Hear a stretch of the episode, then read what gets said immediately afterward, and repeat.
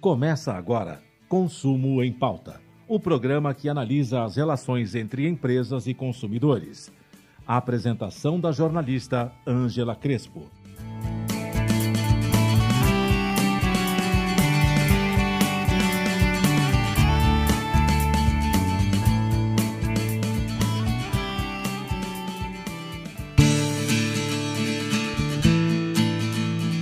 Olá, começamos mais um programa Consumo em Pauta. Eu sou Angela Crespo, editora de conteúdo do site Consumo em Pauta. E hoje vamos falar novamente com o Dr. Rubens Ferreira Júnior. Ele é advogado tributarista da Advocacia Ubirajara Silveira. E ele já conversou conosco em duas outras oca ocasiões, quando ele explicou sobre a cobrança do ICMS na conta de luz, sobre o ITBI, que é o Imposto sobre Transmissão de Bens Imóveis, e na última conversa, nós falamos sobre o ITCMD, o Imposto sobre Transmissão Causa, causa Mortes e Doação. Hoje, ele vai nos falar sobre planejamento tributário para a pessoa física. E por que, que a gente vai falar desse assunto? Para que aprendamos a nos organizar tributariamente e assim, quem sabe, até suavizar um pouquinho o peso dos impostos no nosso bolso. Será isso possível, doutor Rubens? Obrigada mais uma vez por aceitar o nosso Boa convite. tarde, Seja Angela, é um bem-vindo. prazer estar aqui com você de novo. Já dá para a gente quase fazer uma coluna já, né? De, de Uhum. direito tributário. É, Mas enfim, vamos falar aqui sobre planejamento tributário. Inicialmente, a gente tem que entender o, o que é o planejamento tributário, como ele ocorre e para quem que ele está disponível. Então, vamos começar do, do princípio. Planejamento tributário é um, é um jargão popular que, que caiu muito na boca do povo, que as pessoas repetem sem saber muito bem o que, que é isso. Planejamento tributário nada mais é que uma forma que você utiliza para evitar a tributação ou então suavizar a tributação. Existe uma fórmula pronta para o planejamento tributário? Se eu te falar que existe, ele está mentindo. Porque a gente, quando faz o planejamento tributário, a gente tem que analisar pessoa por pessoa para verificar o que, que é melhor para ela. Veja, e não é uma coisa muito simples de ser feito, viu, Ângela? Hum. Por que, que eu te digo isso? Vamos supor que nós tenhamos aqui uma pessoa. Vou falar de um, de um tributo. Pessoa, escolhe um tributo aí, Ângela, que a gente desenrola sobre ele, qualquer um. Hum, imposto de renda. Imposto de renda. Analisamos o imposto de renda. O que, que acontece? Será que aquela pessoa, ao fazer a análise do imposto de renda, ela faz todas as deduções necessárias? Será que aquela pessoa coloca lá o- as deduções relativas a médico, a eventuais. Edu, uma educação é uma, chega a ser uma, uma piada que o nosso governo Uhum. bote um limite, né? É um limite tão pequeno que. Bom, quem tem um filho aqui, um só, dois meses de mensalidade, acabou e você não pode abater mais nada. Veja. Uhum. Isso contraria até, de certa monta, a Constituição Federal. Mas veja, o que, que acontece no imposto de renda? Você tem que fazer todos os abatimentos do imposto de renda, mas veja, não é só questão do abatimento. Tem muita verba do imposto de renda que não é verba que nós não podemos considerar como renda propriamente dita. Por exemplo, eu cheguei e eu fui objeto de uma ação e ganhei danos morais. Por que negativaram meu nome, né? Empresa, aproveitando que a gente está falando de consumidor, coisa mais comum do mundo é você levar uma negativação aí no Serasa, no SPC de forma indevida, né? Aquelas companhias de energia elétrica, tele- telefonia principalmente, né? Vai lá, negativa o nome da pessoa. Beleza, recebi aquela verba. Aquela verba precisa ser declarada? Declarada ela tem que ser. Só que ela tem que ser declarada enquanto isenta. Nós não temos é, que, que ter esse tipo de tributação. Tudo isso tem que ser manejado, mas não é só. Quer um outro exemplo? Que a gente trabalha com planejamento tributário, que eu fiz semana passada? É, dentre algumas empresas que eu dou assessoria, eu dou assessoria para uma imobiliária. Aí você vai falar assim, que estranho, Rubens. Você é um advogado tributarista e dá, dá assessoria para uma imobiliária? Pois é. Acontece que as pessoas que adquirem os imóveis e tudo mais, a a própria imobiliária, quando ela adquire aquele, aqueles imóveis, ela tem o chamado ganho de capital. E aquele ganho de capital, ele é tributado? Ele é tributado. E como é que você faz para diminuir esse ganho de, de, de capital? Tem uma série de nuances que você tem que analisar caso a caso. Por exemplo, reformas que você fez no imóvel pode ser abatido, os gastos que você teve com o ITBI. Lembra do ITBI? Pois é, os gastos que você teve com o ITBI pode ser abatido. O gasto que você teve com o cartório para fazer lá o registro também pode ser abatido. As pessoas fazem isso? Não. Por quê? Porque falta planejamento tributário. Mas veja. Mas isso... você fala. Pode falar. Quando você diz que falta planejamento tributário, eu entendo que falta informação. Não é que falta, falta. planejamento tributário. Falta informação sobre o que, que é esse planejamento tributário. Por que, que tem essa Por que, que falta informação do que, que é o planejamento tributário? Porque nós temos um problema no Brasil, que eu já reiterei nos, nos blocos anteriores, nos programas anteriores, que eu não sei, a impressão que eu tenho é que advogado tributário ele só vem quando a bucha já está estourada. Né? Quando você tem aí uma execução fiscal, você teve lá o, o, o fiscal, olha, fiscal não, perdão, tá lá o oficial de justiça batendo na sua porta falando boa tarde, pague ou vamos penhorar, aí tá na hora de procurar advogado tributarista e não o contrário. Na verdade, sempre vale a pena a gente fazer uma, uma análise quando você vai pagar algum tributo para ver se aquele tributo é devido ou não.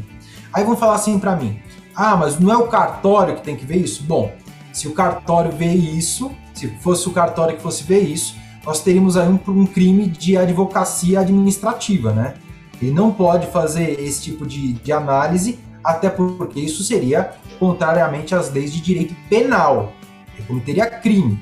Né? É a mesma razão pela qual você não pode se consultar com o juiz, você não pode se consultar com o promotor. Isso é advocacia administrativa. Né? Uhum. Então, o que, que acontece? Por essa falta de informação e, e essa, essa análise de você deixar para depois, ah, vamos ver, advogado é muito caro e coisa e tal, é, a pessoa acaba deixando isso daí batido. Ainda mais na área tributária que não é fácil você encontrar um especialista na área, um especialista de verdade, não estou falando aventureiro, tá? Um especialista é, na área de direito tributário. Então as pessoas acabam relegando e passa batida e aí o próprio governo embolsa e isso faz parte do jogo mesmo, né? O exemplo que eu estava te dando, peraí, antes só de você é. concluir, o exemplo que eu estava te dando desse é, imposto de renda sobre ganho de capital, eu também tive com semana retrasada um cliente que ele é cliente do escritório e ele fez uma compra e venda de foi foi uma compra e venda de um, de um, de um apartamento, ele trocou um apartamento e comprou outro apartamento. Sabe quanto é que ele economizou só em planejamento tributário relativamente a ganho de capital? A economia dele, sem brincadeira, a economia dele foi de 180 mil reais. Uau. Aí você fala, então, aí você vai falar para mim, nossa, mas era um valor astronômico o, o, apartamento? Não, não era. O apartamento que ele fez a compra e venda dele, levando em consideração aqui em São Paulo, tá? tá. O apartamento dele custava 2 milhões de reais. Então veja, não é um valor que você fala, nossa, porque nós temos alguns apartamentos aqui em São Paulo que custam 16, às vezes 20 milhões de reais. Não era o caso. 2 milhões de reais é um, é um apartamento base de alguém que classe média alta, né? Então, o que que acontece? Só nessa toada ele conseguiu ter uma economia brutal aí de imposto sobre a renda. Aí você fala para mim, nossa Rubens, mas estranho ser tudo isso para 2 milhões de reais. Sabe o que, que é? Aquele imóvel ele não tinha sido atualizado desde os anos 90. Então, quando ele teve que pegar o valor que, que teve de ganho de capital, ele acabou tendo que pagar uma burdoada violenta aí pro. Teria que pagar uma burdoada violenta pro fisco. Mas aí, Mas ele não foi da lei. Ele não foi atualizado, o valor dele não foi atualizado e não foi atualizado isso. aonde? No imposto de renda dele, é isso? No imposto de renda, porque na verdade, Angela, nós não temos, é, não pode ser feita atualização a não ser quando você venda. Isso está mudando agora porque nós temos uma nova lei que está para sair, ainda não saiu, mas está para sair, que essa atualização vai poder ser feita de plano e você vai ter uma economia relativa ao imposto de renda. Então nós estamos no aguardo para ver se essa lei sai. Eu mesmo vou pegar alguns imóveis aqui da minha família, né, minha irmã, meu pai e tal, que eu vou entrar aí no balaio. O que, que é isso que eu estou fazendo? Nada mais é que aproveitando uma situação que foi perpetrada de forma lícita pelo governo e diminuindo a tributação. Isso é planejamento tributário. Tá, mas que só vai, aí só vai incidir no momento que ele vender esse apartamento. Aí que ele vai ter. A, a, a, Você tá falando dessa lei nova? Imposto, né? Você tá falando dessa lei nova? Isso.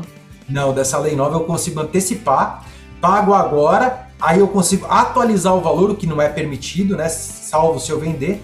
Então ele mantém o imóvel já com o valor atualizado. Quando ele for vender, ele vai vender por um valor bem. vai ter um ganho de capital bem menor. E por consequência vai pagar bem menos tributo. Mas aí você, você falou que eu pago agora. O que, que eu pago agora? Você paga agora uma valorização imobiliária. Você fala assim, ah, mas Rubens, qual que é a vantagem? Eu vou ter que pagar 15% depois ou 15% agora? Qual que é a vantagem? A vantagem é que com essa lei que vai sair, não vai ser sobre o valor de 15%. Ao que, se ó, veja, essa lei não foi aprovada ainda. Essa lei não foi aprovada ainda. Tá. Se for aprovada essa lei, vai ser de 6%. Então você vai ter uma economia de capital aí de que? 9%? Sobre o valor do, do ganho de capital? Vale muito a pena, muito. Né?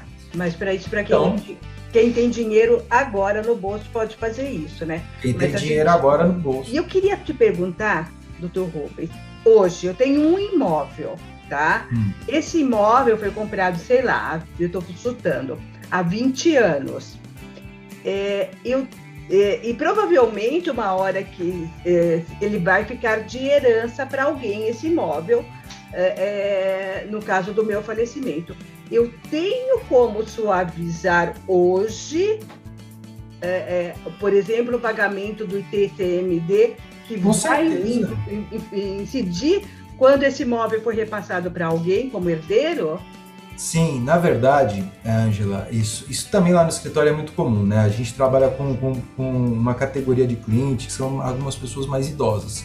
Algumas dessas pessoas, veja que não são todas, algumas dessas pessoas que são mais idosas, elas têm por princípio fazer o seguinte: olha, eu vou, quero deixar tudo bonitinho para quando eu vier a faltar, meus filhos simplesmente receberem o bem e não terem nenhum tipo de dor de cabeça com relação a isso. É possível? É plenamente possível.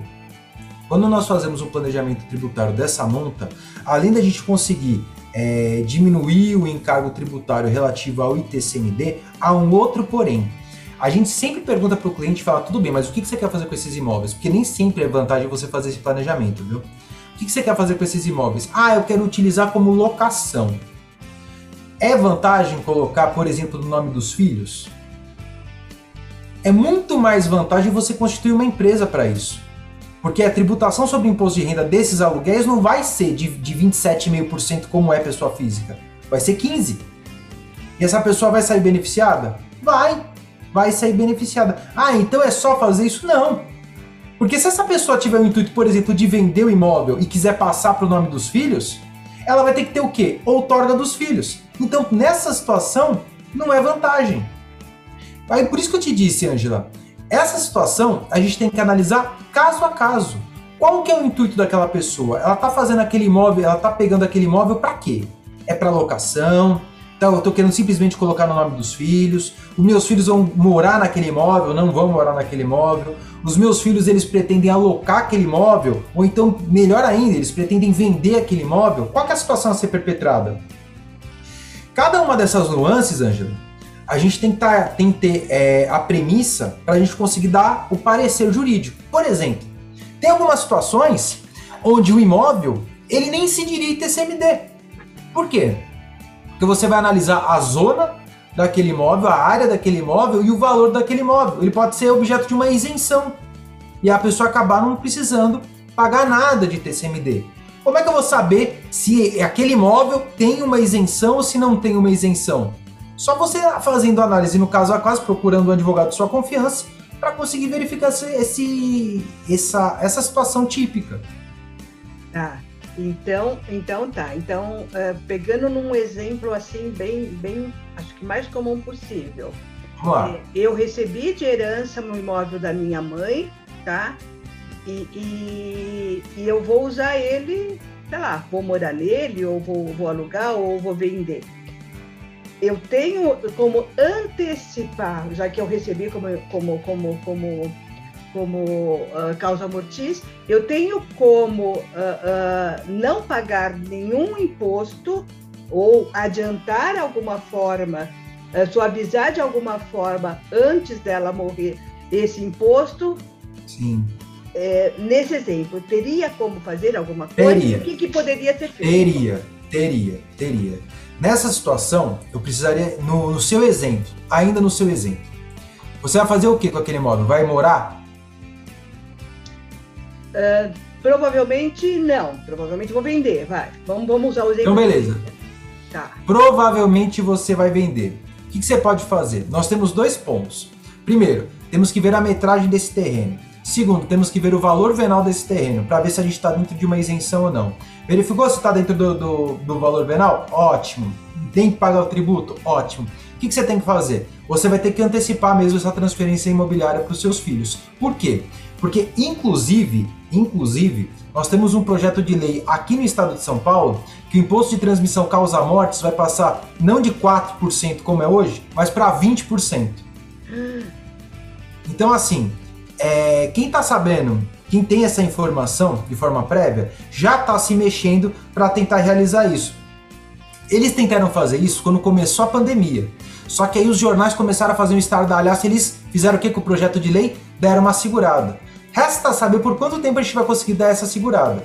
Aí você vai falar assim para mim, tá, doutor, mas será que é vantagem eu esperar ou não? A gente tem que analisar. Dependendo do valor daquele imóvel, você vai ter alíquotas progressivas. Pode ser Pode ser que, dependendo do valor, seja melhor esperar. Por quê? Porque pode ser que você nem precise pagar o ITCMD. Pode ser que você tenha que pagar 2%. Agora, se você tiver um imóvel maior, mais caro, você pode ter uma mordida aí de 8%. Que é o que está é, sendo veiculado aqui no estado de São Paulo.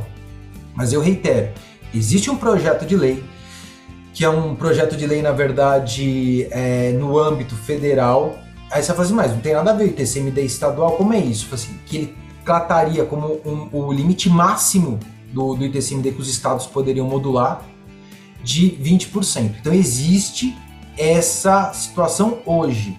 E como é que eu vou saber se vale a pena eu antecipar ou se não vale a pena eu antecipar? Você vai ter que verificar no caso a caso e colocar esse tributo, esse imóvel na tabela para verificar se ele está dentro da margem ou não.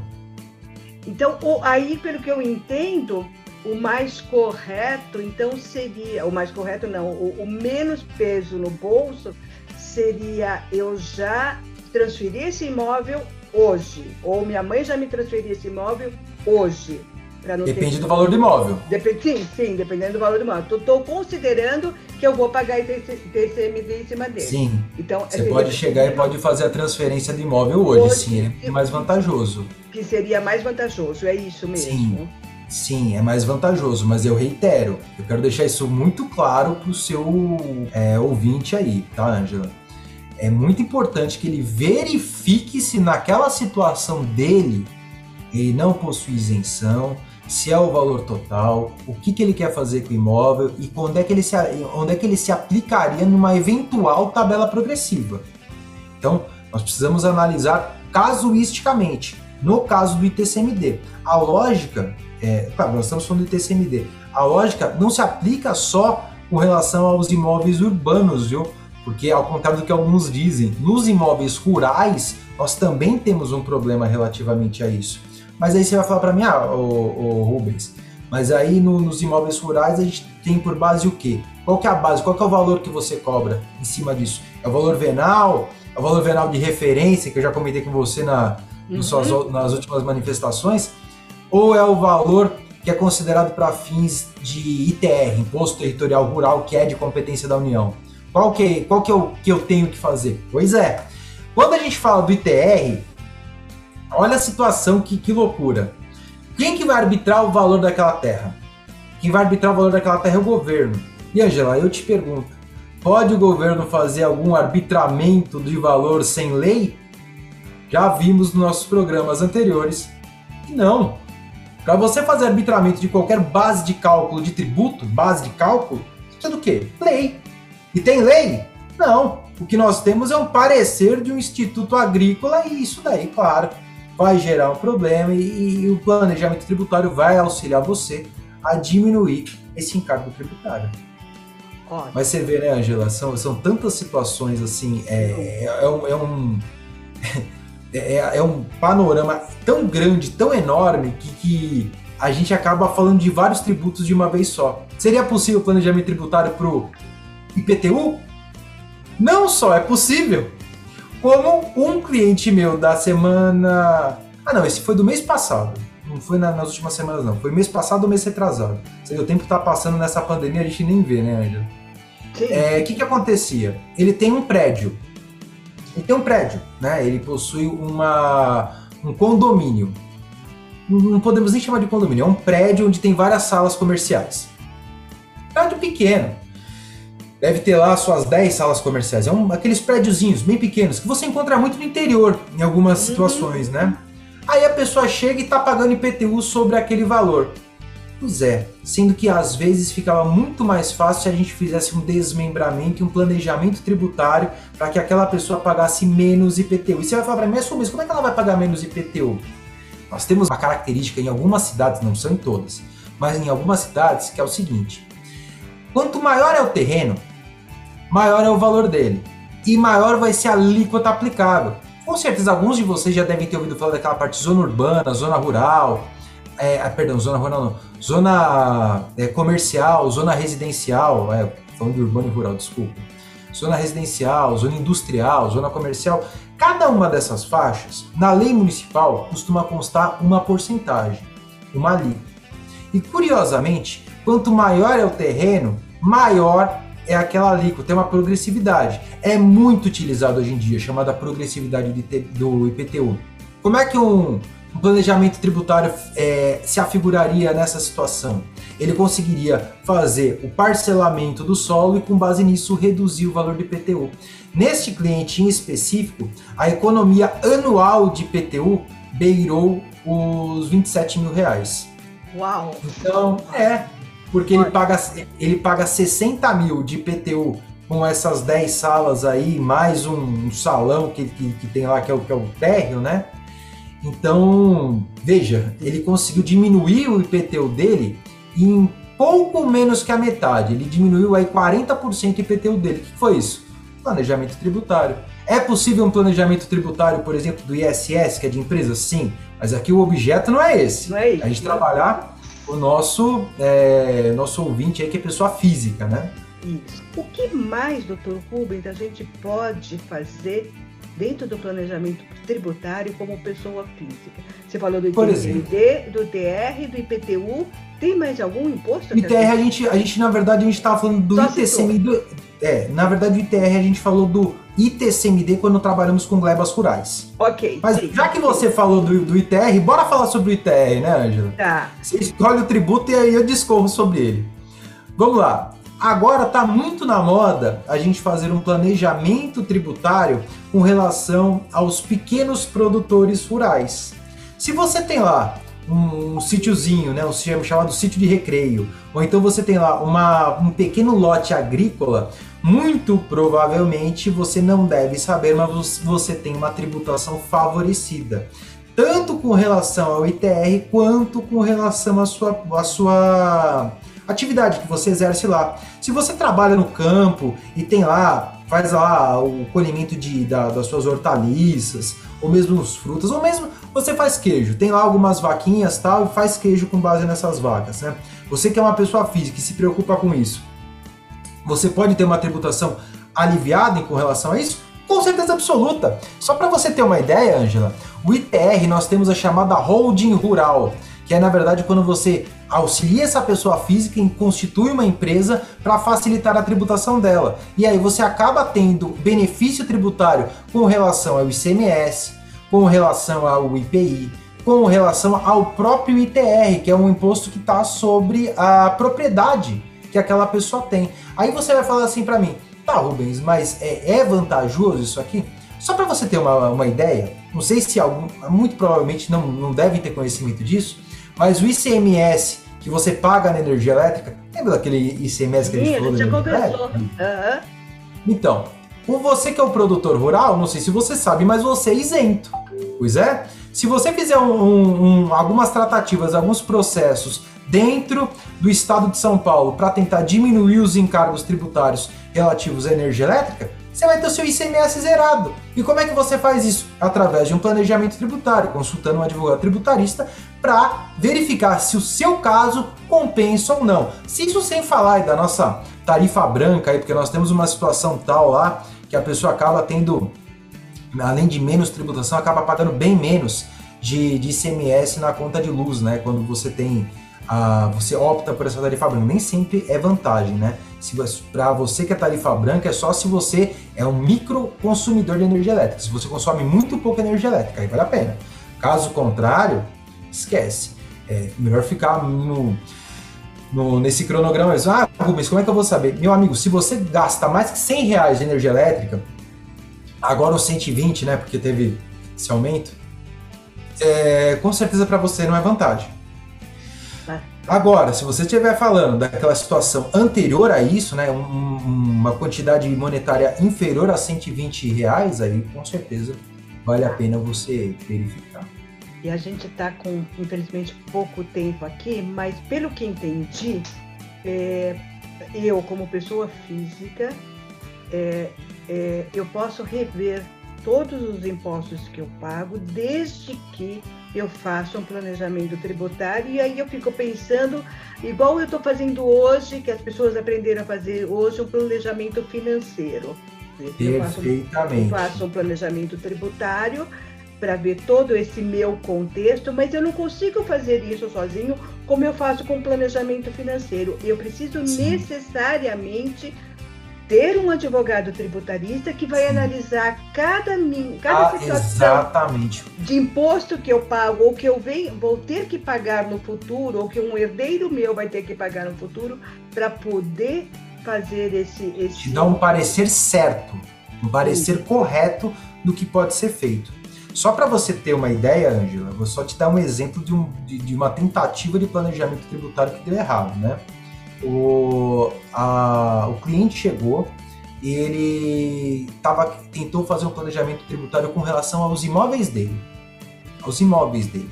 Falou: olha, eu quero fazer assim, assim, assado, vou passar para os meus filhos para evitar. Ótimo. Passou para os filhos para evitar tributação. Legal. Só que o que ele não contava é que ele teria que, quando passasse esse imóvel para os filhos é, para evitar tributação, que ele teria que pagar aquele ganho de capital decorrente do imposto sobre a renda. Aí você vai falar para mim assim, mas ele fez uma doação. Pois é, ele fez uma doação. E os filhos tinham lastro, aliás, ele tinha lastro para fazer aquela doação, ou isso poderia gerar um problema na malha fina? Pois dito e feito.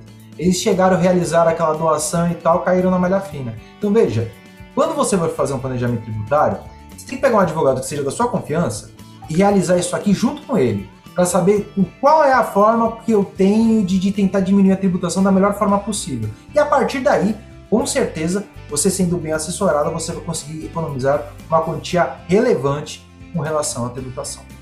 Tá, e aí a gente está falando de, de, de, pessoa física que tem um certo, já tem um certo patrimônio. Se a gente pensar no, no, na pessoa física com uma casa pequena, num local pequeno, vai ele, ele não precisa se preocupar muito com o planejamento tributário, porque ele pode cair dentro daquelas regras de inserção. É isso. Sim, sim. A pessoa que tem pouco patrimônio, na verdade, ela paga pouco tributo. E se ela paga pouco tributo, ela vai acabar não tendo que se preocupar muito com planejamento tributário. Isso daí se for uma pessoa que é classe baixa. A classe média, média mesmo, não média, baixa, média, ela já tem que se preocupar com planejamento tributário. Senão vai dar problema. Se ele já tem uma casa própria, e ele tem possibilidade de, de passar para os filhos uma herança qualquer coisa do gênero, já tem que ser verificado o planejamento tributário. Entendeu? Entendi. Agora a gente fala de, de, de, classe baixa, tem pouco imposto, ela não tem pouco imposto, ela paga muito imposto em cima do consumo, né? Que aí ah, não sim. dá para fazer mas uma, veja, um planejamento. Mas, aí, mas, aí eu, mas aí eu sou obrigado, mas aí eu sou obrigado a, a fazer uma parte. Então, Porque o que, que acontece? Não é ela que paga. Quem paga é a empresa. O que acontece é que o encargo financeiro recai sobre o consumidor. E aí eu concordo com você. Uhum. Mas veja, porque aqui é que eu não vou ah, entrar na tá. tecnicidade de, de, tudo mais, mas existe uma diferenciação entre contribuinte de fato e contribuinte de direito. Isso daí é vinculado ao ICMS propriamente dito. Que é, é, acho que é o exemplo que você quis dar. Sim. E aí, e aí o que, que acontece? Esse contribuinte Aliás, isso aqui é uma situação, é que eu acabo sempre estourando o tempo, né, Angela? Mas, Sim, ó, mas a gente já tá no... estourado, mas já tem dois minutinhos ainda. Ó, rapidinho, só para você ter uma ideia. Existe um princípio dentro da nossa Constituição Federal que é o chamado princípio da seletividade. O que, que significa isso? Que se você tem um produto que é essencial, você tem que ter menos tributação. Se tem um produto que não é essencial, você tem que ter maior tributação. Ele é obrigatório no IPI e facultativo no ICMS, tá? Então veja, o governador que está preocupado em dar um maior aporte e verificar a situação da pessoa que é pobre, ela vai fazer o quê? Vai aplicar essa seletividade no ICMS? Vai. Por quê? Porque produto essencial ele vai diminuir a tributação. Consegue compreender, Angela? Sim, consigo. o que, que acontece? O, uh, mas se você for ver o que, que acontece, por exemplo, aqui no estado de São Paulo, quanto é que é o ICMS da gasolina? 25%. Quanto é que é o ICMS da, da, da energia elétrica? Num patamar médio, 25%. Tem, tem algumas situações que a pessoa consome muito pouco, mas é muito pouco mesmo que ela paga menos. Mas assim, a média, 25%, tá atendendo essa, essa essencialidade? Tá. Aí você vai falar assim, ah, mas é só o governo estadual? Não, o governo federal mesma coisa. Você quer um exemplo do que o governo federal também está fazendo? Ah, tirando de lado o, o estadual. Veja, ele barateou o IPI para videogame. Você acha que o videogame é essencial numa situação de pandemia? Você tem um monte de gente tentando sobreviver com, com esse auxílio? Qual que é a ideia pautada nisso daí? É difícil você definir. Veja que os entes federados, tanto o Estado quanto a, a parte da, da União, ela acaba tendo uma, uma noção do que é certo, do que é errado dentro da tributação, que nem sempre corresponde à realidade. Só para você ter uma ideia com relação à reforma da Previdência que nós tivemos, para o, o, aquela pessoa que está no regime geral de Previdência Social, ela foi benéfica, você começou a ter uma tabela progressiva, o que o governo fez de forma interessante. Eu falo disso, Angela, porque querendo ou não, isso também é tributário, né? Quando você paga lá o seu INSS que vem na isso é tributário também. E aí, agora, o servidor público, nossa, o servidor público se lascou de um jeito né, com essa reforma da Previdência, que assim, a, a, aquele servidor público que ganha pouco, você vai falar assim, ah, mas ele saiu. É, o servidor público que ganha pouco, ele vai ter que pagar menos tributação. Depende. Porque se você tiver o chamado déficit atuarial, as contas não estiverem batendo muito, ele vai ser tributado até se ele tiver um salário mínimo. Então quer dizer que o cara que tem um salário mínimo, ele vai ser tributado também com relação à Previdência e o regime geral vai ser imune? Sim, ele vai ser tributado. Todas essas situações é, acabam tendo um aporte relacionado à tributação e atingem também a pessoa física. Entendi. Certo, Ângela? Uhum. Então, Olha agora de previdência. O que, a gente fica, é, o que a gente fica de todo nesse papo aqui é se você tem um bem, se você já tem principalmente um, um, um imóvel, é, comece a se preocupar, comece a olhar, comece a pensar nesse planejamento tributário, né? Para que você é, é, não deixe só um, um, imóvel, você, você deixe um imóvel e deixe um problema também para quem vai receber esse imóvel. Ah, com certeza. Qualquer, né? É isso mesmo. É isso mesmo, né? É isso mesmo. Muito Porque, obrigada, assim, doutor Rubens, mais uma vez pelo nosso bate-papo. É sempre um prazer muito grande falar com você. Prazer é todo meu, Ângela. Obrigado pelo convite, fico sempre à disposição. E assim a gente termina mais um programa Consumo em Pauta e voltamos na próxima semana. Até lá!